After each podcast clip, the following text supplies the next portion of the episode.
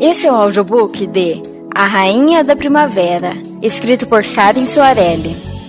Toda semana um capítulo novo para você. Capítulo 11 O Medalhão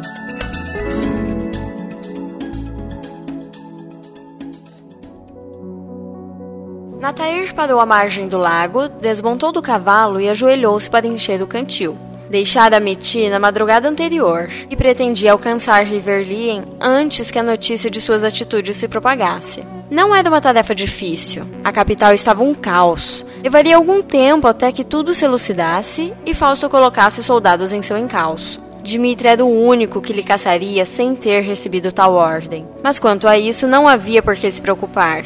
Natair vira a batalha contra o Furioso. Pouco restara do príncipe de Datillion. Você está ficando velho e previsível. Uma voz falou às suas costas. Virando-se, tomou um susto ao se deparar com Dimitri. Pensou em fugir, mas ele lhe bloqueava o caminho até o cavalo. Ao contrário do que esperava, o príncipe não estava morto e também não estava nada contente. Graças a Zíria, você está bem? Natair abriu um sorriso falso e esticou os braços, esperando apertar as mãos do antigo amigo. Mas Dimitri, por sua vez, apenas suspirou decepcionado. Você sabe por que estou aqui. Disse ele, desembanhando suas espadas gêmeas. Tenho certeza de que o príncipe Fausto me oferecerá um julgamento justo. O diplomata baixou as mãos e recuou. Ele não terá essa oportunidade. Sua traição não foi apenas para com esse reino. Eu confiava em você. Antes que Natair pudesse reagir, Dimitri bateu-lhe na cabeça com a lateral plana da espada. Não era o suficiente para matá-lo, mas derrubou-o de lado na terra úmida, fazendo com que o cantil rolasse para longe. Natair se sentou, desnorteado pela dor, e colocou as mãos sobre a cabeça, defendendo-se inutilmente. Agora percebo.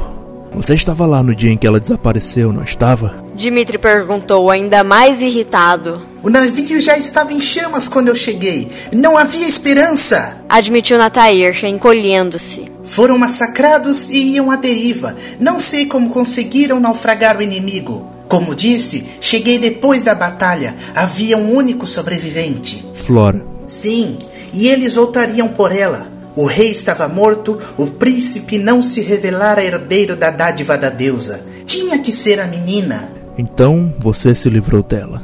Dimitri deu um passo em direção a Natair, que recuou, arrastando-se pela lama que ladeava o lago. Coloquei-a no bote e a abandonou em mar aberto. Sem piedade, Dimitri chutou-o nas costelas. Natair guinchou e, usando as mãos, tentou se proteger do segundo chute. Eu não sabia o que ia acontecer. Eu. Eu tentei protegê-la. Ele balbuciava. Protegê-la? Como? Jogando-a no mar? Contratando sequestradores? Ou entregando a seus piores inimigos? Dimitri voltou a chutar o homem caído. Uma, duas, três vezes. Eram chutes de repulsa. Você é um mentiroso e um traidor. Mas não sou um assassino! Gritou Natair. Dimitri parou, embanhou novamente as espadas e abaixou-se, apoiando um dos joelhos no chão. Com um puxão, arrancou o medalhão de Flora que Natair trazia pendurado no pescoço. Mesmo que não tenha brandido a espada, é culpado por muitas mortes em Inaldor. Pelos conflitos que causou, você é indigno da confiança que lhe depositaram. Disse ele, levantando-se. Sequer é digno da lâmina da minha espada.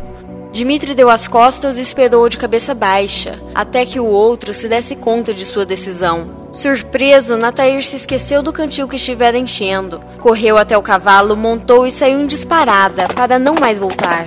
Dimitri evitou olhar para ele. Não queria saber em qual direção rumava. Não queria mudar de ideia. Esperou até que o som de casco se distanciasse. Há quanto tempo você está aí? Disse ele em voz alta. Flora se levantou e saiu de trás de onde estivera escondida, envergonhada por ter sido descoberta.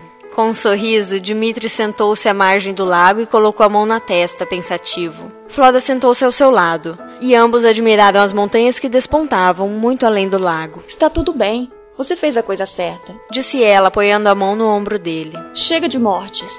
Ele era, como você disse, indigno da sua espada. Flora, esse não é o verdadeiro motivo para deixá-lo ir. Eu sei. Apesar de tudo, ele era seu amigo. Flora ofereceu-lhe um olhar de cumplicidade. Ele me estendeu a mão quando todos os outros me deram as costas. Me ofereceu um motivo para continuar vivendo. Acreditou em mim. Apesar de seus erros, ainda poderá fazer coisas grandiosas no futuro. Tudo bem, Dimitri. Acabou.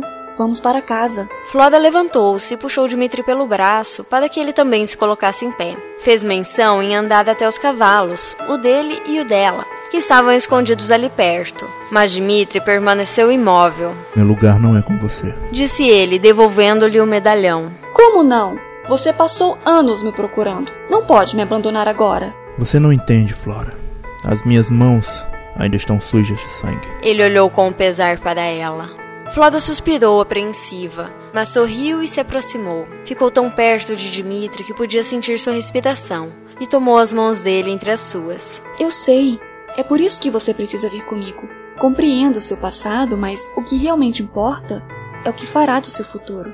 Venha comigo, Dimitri. O príncipe de Datilion obrigou-a a soltar uma de suas mãos. E por um momento, Flora pensou que ele se afastaria. Mas fez isso apenas para poder tocar-lhe o rosto. A pele de Flora era branca e macia, e ela fechou os olhos ao sentir o toque.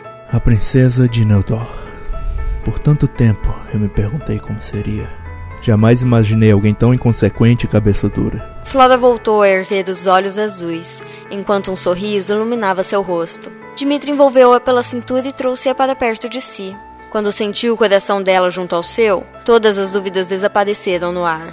Os cabelos da princesa tinham o perfume da flor rara que cresce apenas nas montanhas. Ele afundou o rosto e enrolou os dedos nas madeixas negras, determinado a nunca mais partir.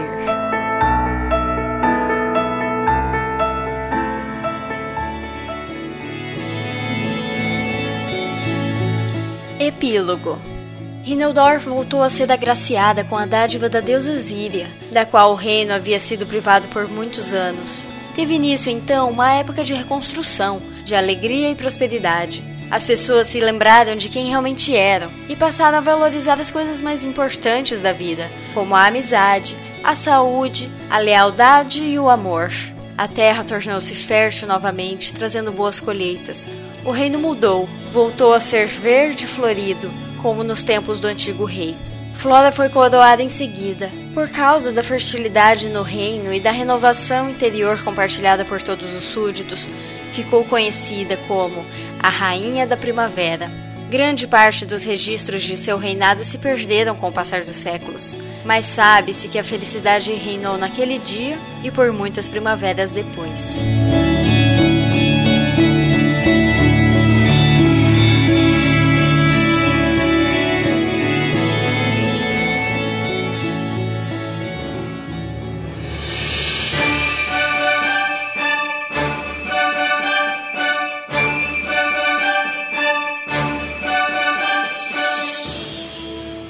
Gravação contou com as vozes de Diana Monteiro como Flora Valasquez, Felipe Torique Almeida como Dimitri Fad, Joatan Lourenço como Natair Tredbeck e Karen Soarelli como narradora.